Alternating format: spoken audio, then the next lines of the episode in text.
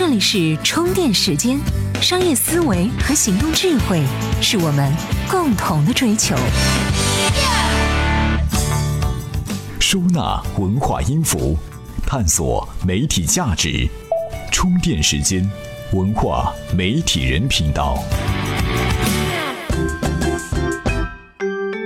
欢迎各位文化媒体人，这里是充电时间。您在收听的过程当中有任何问题和改进建议，请在我们的微信公众账号中给提出。您的苛刻是我们进步的动力。每日必知。美国当地时间六月二十二号九点，曾为《泰坦尼克号》《阿凡达》《燃情岁月》《勇敢的心》等许多优秀电影配乐的著名作曲家詹姆斯·霍纳因飞机坠毁逝世，享年六十一岁。詹姆斯·霍纳因为他的出众的抒情史诗类电影配乐才能驰名电影界。对我们来说，再在电影中听到悠扬的苏格兰风笛，就是一件很奢侈的事儿了。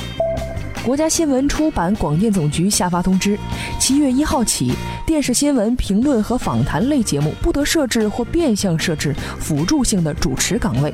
广播电视节目要明确主持人和嘉宾分工，主持人应承担节目的串联、引导、把控等功能，不得设置嘉宾主持，嘉宾不能行使主持人职能。一众综艺电视节目将受到影响，《非诚勿扰》《天天向上》或成重灾区。六月二十二号，谷歌启动了名为“新闻实验室”的新项目，向来自各背景的记者提供资源。这个项目“新闻编辑室”利用谷歌的多项应用，例如地图、搜索、YouTube 和谷歌趋势，从而更好地实时追踪新闻，利用数据进行报道，并通过谷歌的渠道进行新闻发布。又一个科技巨头侵入了媒体平台。这里是充电时间，文化。媒体人频道。上周《盗墓笔记》网络剧开播的那个晚上，我怀着朝圣般的心情打开了视频网站，看了几个镜头之后，不能自已的上吐下泻。然而这时候四处看看吐槽，那是相当精彩。那么这么多人吐槽的网络剧，为什么获得了这么高的关注度呢？我们就来听听评论人孙志超的分析。被喷得体无完肤的《盗墓笔记》网络剧版，为什么还是有那么多人看？网络剧的题材选择非同一般的重要。我们看到网络文学中的总裁文、穿越文、重生文、仙侠文、宫斗文等等大量题材都有了成功案例，但有碍于审查制度，古墓类还鲜有人改编，《盗墓笔记》就差改名《考古笔记》。本来就是个烫手山芋，再加上浮躁的环境，本来也不用抱太大期望。过去的编剧写一集剧本可能需要一个月的时间去研究、去创作，但现在很多编剧两三天就写出一集来。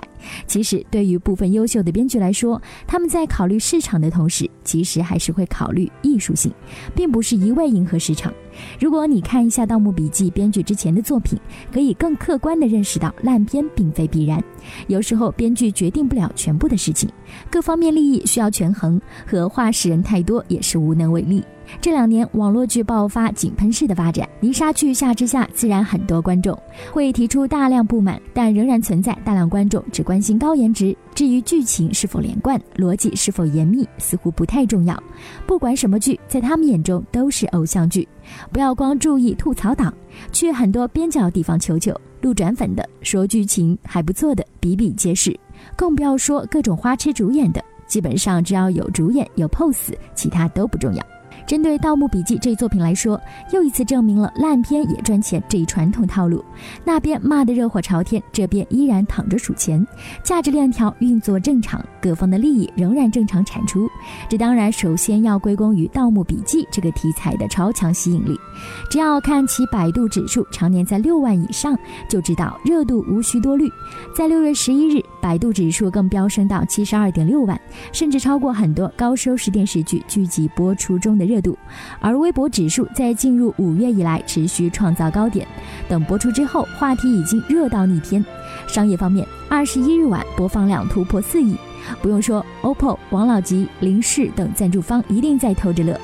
其实网剧和游戏一样，很多时候一边说烂一边看下去或者玩下去，并不是真烂。只是它违背你内心中自认为存在的品质好的东西，我才关心这一原则。事实上，你内心根本没有这个原则。真正的原则是火了的东西我要关心，这才是市场的真相，用户的真相。也许以后还会有很多话题性的网络剧出现，还会有很多人继续看，并且接着吐槽。我们所希望的网络剧的发展，就是在保住关注的同时，尽量提升质量，使观众得以慰藉、启发，获得上进的力量。中国的网络剧呢，已经不缺少资本和人才，无数双眼睛盯着这块热土。网络剧达到优秀美剧那样的精致和深度，指日可待。希望呢，这也是正在听节目你所期盼的。各位在我们的微信平台回复语音，直接说说您的看法，我们将选择最核心的言论，在节目当中给大家分享。怎么样关注我们的微信公众号呢？您在微信内搜索“充电时间”，就可以找到加 V 的我们了。关注后赶紧开始每日签到，积分可以兑换礼品哦。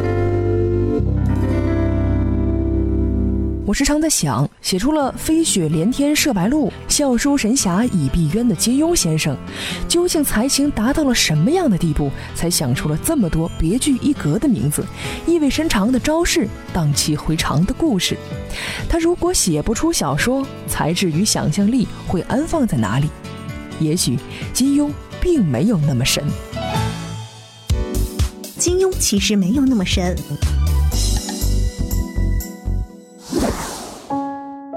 由于金庸老先生的履历以及在小说中展现出的诸多才能，直到今天，人们仍在兴致盎然地为他设计着许多人生可能。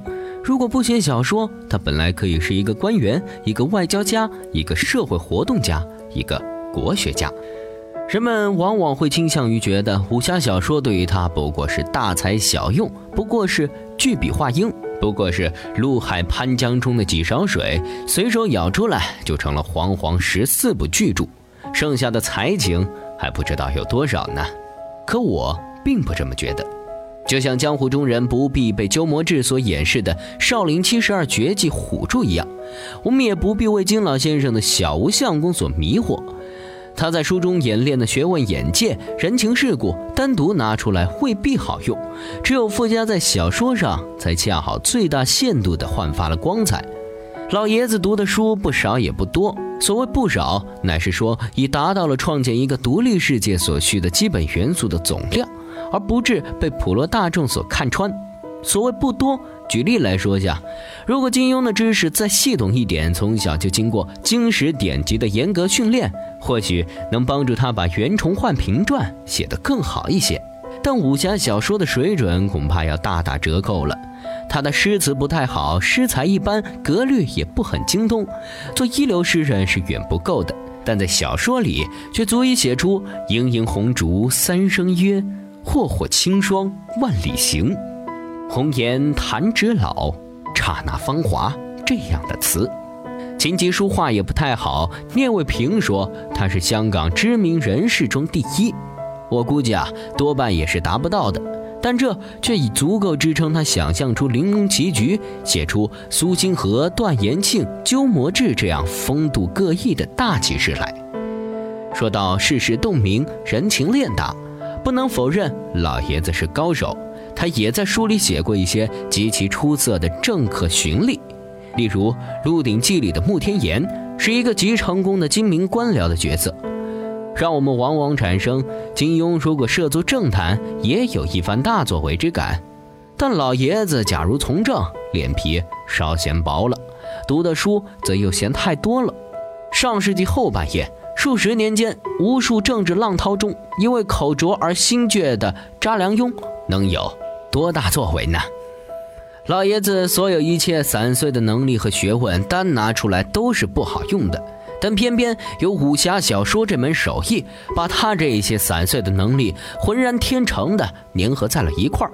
他有足够天马行空的想象力，足够好的对中文的天赋和感觉，足够充沛的对侠的情怀和眷爱。老爷子何幸生于武侠兴盛的年代，又何幸找到了武侠小说这个行当？而我们这些爱他小说的人，又更是何幸他没有去做空头政客和学问家，每每低头读他的传记，再抬头看看架上的金氏全集，总觉得自己幸运不已。人们常常会对不了解的事情心生恐惧，也总以为山那边比山这边更好。或许金庸真的没有那么神，他的才情胸怀刚好架构在几个快意恩仇、侠骨柔情的世界。也许某天你的学识境界达到了一定高度，回头看看当年敬佩不已的金庸先生，不过尔尔。然而这一切都在说明一个道理：做适合自己的事儿。文章内容由著名媒体人六神磊磊撰述。这里是充电时间文化与媒体人频道，继续来给大家分享干货。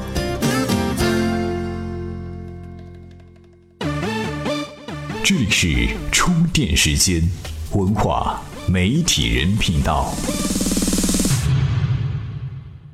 微博、微信等移动通信软件在日常人的生活当中频繁被使用，一些有号召力的自媒体涌现出来。